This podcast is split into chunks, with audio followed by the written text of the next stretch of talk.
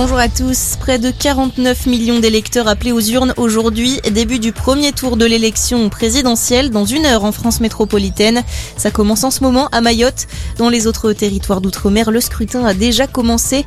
On rappelle toutefois que la période de réserve interdit la diffusion de tout résultat partiel avant la fermeture des derniers bureaux de vote à 20h. Cinq personnes tuées dans des bombardements à l'est de l'Ukraine hier. Le gouverneur de la région avait alerté un peu plus tôt d'une possible recrudescence de l'offensive russe dans le Donbass, zone clé pour le Kremlin. Autre point stratégique pour la Russie, Odessa, le plus grand port du pays situé à l'ouest de l'Ukraine sur la mer Noire. Face aux menaces de nouvelles frappes de Moscou, un couvre-feu est entré en vigueur hier soir dans la ville.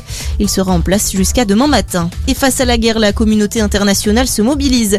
10 milliards d'euros ont été récoltés hier par un immense appel aux dons organisé par l'Union européenne et le Canada.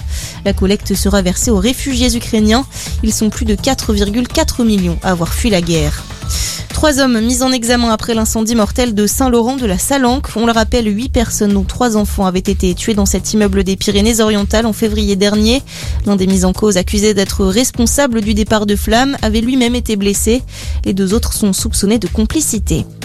La légère hausse des hospitalisations liées au Covid, plus de 23 400 malades sont pris en charge dans les hôpitaux contre 22 100 il y a une semaine.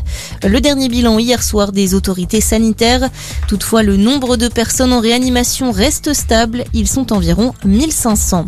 Et puis on termine avec un mot de foot. La 31e journée de Ligue 1 et le PSG a étrié Clermont 6 buts à 1 avec un triplé de Neymar et un triplé de Mbappé. Et un peu plus tôt dans la journée, Rennes s'est imposé 3-2 à Reims. Un succès qui permet aux Bretons de reprendre la deuxième place du classement à Marseille. Voilà pour l'essentiel de l'actualité. Passez une très bonne journée à notre écoute.